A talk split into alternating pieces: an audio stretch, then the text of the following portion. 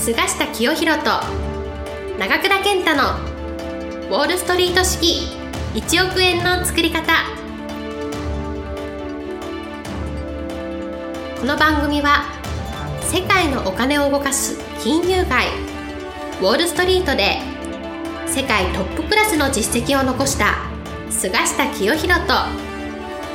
累計1100万部の本を売り上げ多くのベストセラーを作ってきた長倉健太がお金にまつわる話から稼ぎ方勉強法人脈の広げ方金融リテラシーの身につけ方などすぐに役立つ知識をお伝えしていきますそれでは今回の番組をお楽しみください。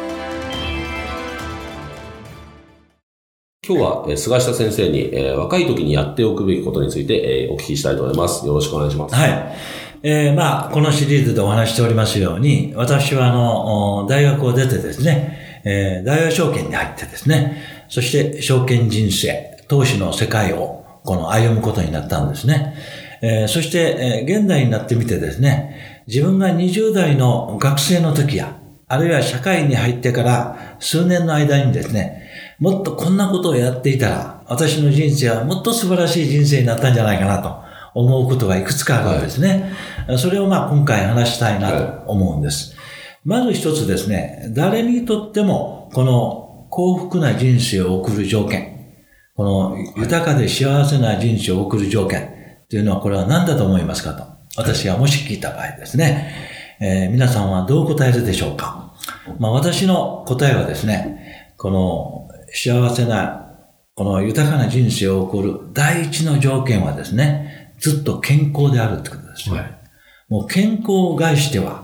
この人生の成功はないです。えどんなお金持ちになっても、病院に入って病気になったらもうそれで人生はほぼ終わり、はい、ということになりますので、健康第一なんですね。まあ今回私こうして、こういうシリーズで今も元気で話できるのはですね、この社会に出てからずっとですね、一度もこの重い病気をしたことがない。うん、入院するような病気を一度もしたことない。はい、もう本当に年に一度か二度、風邪をひいたかなと。全く風邪をひかない年もあると。はいいうことでですね。まあ今から考えてみると、主な病気ってですね、変装、主な病気っていうのはですね、扁桃腺を2回患ったぐらいのものなんですね。まあそういうことで、健康が一番大事ということですので、まあ私は両親からもらったこの体が健康だったので、私の人生は今まで豊かだったと。はい、まあ、そういうことから考えるとですね、若い時代にはですね、自分のこの体を鍛える。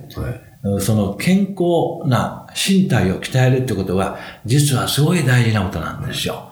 ですから、まあ私今どうしてこんな健康なのかなと思ったのは、小さい時から私結構スポーツが好きで、はい、小学生時代はもうとにかく相撲でですね、はい、えー、町で、町や村で一番だったんですね、えー、小学生時代に一番好きだったことはですね、相撲と将棋だったんです。はい、この両方が後々すごい役立ったと思うんですね。えー、相撲は体を鍛える。将棋は頭を鍛えたと思うんですね。まあそういうことなので、今、学生の皆さん、あるいは若い社会人の皆さんは、チャンスがあれば何か一つですね、スポーツをやると。それは遊びっていうんじゃなくて、この体を鍛えると。まあ昔で言うと修行ですね。そういう意味で私、ぜひやられたらいいと思うんですね。今の私だったらで、今から考えるとですね、私学生時代に、例えば高校や大学時代にですね、まあ空手とか精進憲法とかですね、なんか武道一つね、えー、一生懸命やって、黒帯ぐらいになってたいなと思うぐらいで、うん、まあそういうものをやりたいなと。もう一つはですね、この人生で成功するためには頭脳ですから、はい、これが、この偏差値教育重視でですね、勉強ばっかりして実は馬鹿になったと。いう人も多数いるので、このフレキシブルな頭脳をこの鍛えるために、やっぱり私はですね、いろんなことを経験するってことが頭を活性化する。思うので、若い時代にですね、いろんなことを経験すべきだと思うんですが、どんなことが一番役立ったかっていうと、私の経験からいくとですね、やっぱり28歳の時に初めてニューヨークに行った。はい、これがもうものすごいいい経験になりましたね。まあ、当時の私にとっては衝撃、サプライズ、えー、ニューヨークの空港に降りた時からですね、もうドキドキワクワクでですね、まあ、最初ついて自分の荷物がつかなかったなんてですね、えー、ハプニングがあったんですが、海外に一人で行くっていうことはものすごいリスクでもあるし、えー、緊張もするしですね。まあそういうことでですね、あんまりリスクがあったら困るんですけども、おあんまりテロリストのいないようなあ国でですね、ぜひ若い時代に、たとえ1ヶ月でも海外へ行ってみる。え夏休みにカナダに行ってみる。はい、これでもすごいいい経験になって、日本とは違う文化や文明に接しるということで、ぜひ私やってみると思うんですね。えー、昔の言葉に、可愛い子には旅をさせるという言葉はあの本当だなと、はい、こう思います。もう一つはですね、もう今の時代に絶対に英語が必要なので、はい、えー、もう何歳からでもですね、僕はあの英語をマスターすべきだと思うんですね。英語が喋る、英語が読める、英語が書けるということがですね、これからどんな職業の人にとっても成功する一つの条件になると思います。でもう一つはですね、言うまでもなく、これからの社会はインターネット社会。はい、このインターネットをもう自由時代に使える。こういういろんなツールがですね、まあスマホを持ってない人今あまりいないと思いますが、はい、スマホや iPhone が持っている機能を自由時代に使えるようなことがですね、非常に重要なのでですね、まあそういったものを若い時代からあ自分なりに吸収していく。はい、まあ、私もスマホを持ってますが、はい、スマホの持っているコンテンツやツールの1%ぐらいしか私使ってないじゃないか。はい、こう思います。まあ、すでにご存知かと思いますが、2020年からはですね、えー、小学校ではプログラミングがもう必修になると。いうことでですね、もう日本国民全員がプログラマーになるような時代がですね、もう近づいておりますので、まあ、この若い時にやってきる、若い時に絶対、若い時にぜひやっておきたいことはですね、何らかの形で自分の体を鍛えて、もう終生、この病気しないような健康管理やると。はい、でもう一つ健康管理で大事なことは、いくらスポーツや武道をやっててもですね、不節制をやるとですね、どんなスポーツマンでもですね、病気になっちゃうんですね。だから社会に出てからの健康管理の方が大事なぐらい。はい社会に出てからの健康管理って何だというと、一日の計画表を立てる。はい、最初は。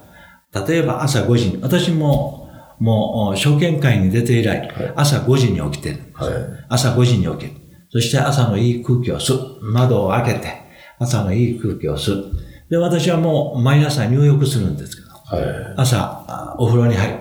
あるいはシャワー浴びる。はい、それでスッキリして、えー、十分その会社に出る前、頭を活性化してから会社に行くと。まあ私はほとんど全部の新聞名通して、そして必要な情報はあのインターネットで見てますけれど、もうこのオフィスに出るときは戦闘体制が十分整ってるんですね。もうそういう形でこの毎日毎日を積み重ねて、つまり一日の計画表を立てる。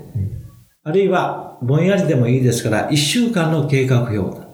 一ヶ月の計画表を立てる。そして大まかな一年の計画表を立てる。つまり人生の計画表を持つような生活をすることが大事でですね、この逆がですね、行き当たりばったりでですね、生活してる。まあいろいろこの若い人と話してみると、結構行き当たりばったりでやってる人は多いんですね。えー、まあなんか寝過ごして、駅で立ち食いそば食べる。なんていうのがですね、これはもう失敗の法則と、こういうことになる。そして私はもう学生時代からそうですけど、健康を害するようなことは一切やらないということを心がけたんですね。例えば、百害あって一理なしっていうのがスモーキングですね。タバコを吸う。もうタバコを吸うだけで人生の私負け組だと思います。だから、この駅なんかでタバコを吸ってる人を見ると、ああ、かわいそうだな、というふうに思い、思うぐらいなんですよ。例えば、そういうこのタバコを吸うと健康を害して、人生にとってはものすごい、このマイナスになるんだとかですね。あるいは食事でも食べ過ぎると、大食感は損をするとかね、健康を害する。つまり、スポーツとか、この、武道とかって体を鍛えることよりも、社会に出てからの健康管理。これが自分の人生を豊かにするんですね。えー、ウォール街の教訓でですね、失敗する人の3条件っていうのがあるんですね。その、まあ、失敗するっていうか、出世しない人の3条件。はい、第一がスモーキングで、はい、タバコ吸う。二、つ目がアルフォリックって、はい、もう昼間からお酒飲んでる。結構アメリカ人なんかね、もう朝からビール飲む人がいるらしいんです。この、おお酒が大好き。三つ目がですね、食べ過ぎですね。体食感だ。だから結構この欧米人にこう、太りすぎですね。メタ、今の言葉で言うとメタポイント。だからスモーキング、アルホリック、メタポはですね、ウォール街では出世しない三原則と言われています。以上です。はい。先生はあの、会食とかすごい多いと思うんですけど、ええ、その管理もすごいそうですね。なってるんですよね。はいはい、その辺のコツ、これはですね、これまた、あの、腹八分医者いらずという格言があるようにですね、夜は私はもうほぼですね、えー、毎晩会食なんですね。このビジネスディナーに近いもの。なので、出たものを大体はですね、七掛け。七分ぐらい食べるようにしてましてですね、はい、えー、体調があんまりこの良くない、えー、あの体調が低めの時は、もうあんまり食べないように心がけてます。だから自分が食事するところは、メニューがアラカルトのところにしてます。はいはい、もしコースの時に、このなかなか、あの、うん、調整できない場合はですね、はい、お店に入った時に先にもう店の人に言ってるんでしょう。はい、私に出たものの二つに一つしか食べませんから。っていうようなことでですね、この食事の管理をするようにしております。はい、ですからこの10年、ほぼ毎晩、このビジネスディナーが入ってますが、えー、食べ過ぎで体調が悪いと。いう日は非常に少ないです。はい。どうもありがとうございました。はい。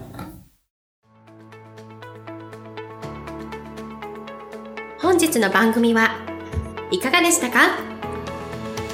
この番組は毎週お送りしております。次回も楽しみにお待ちください。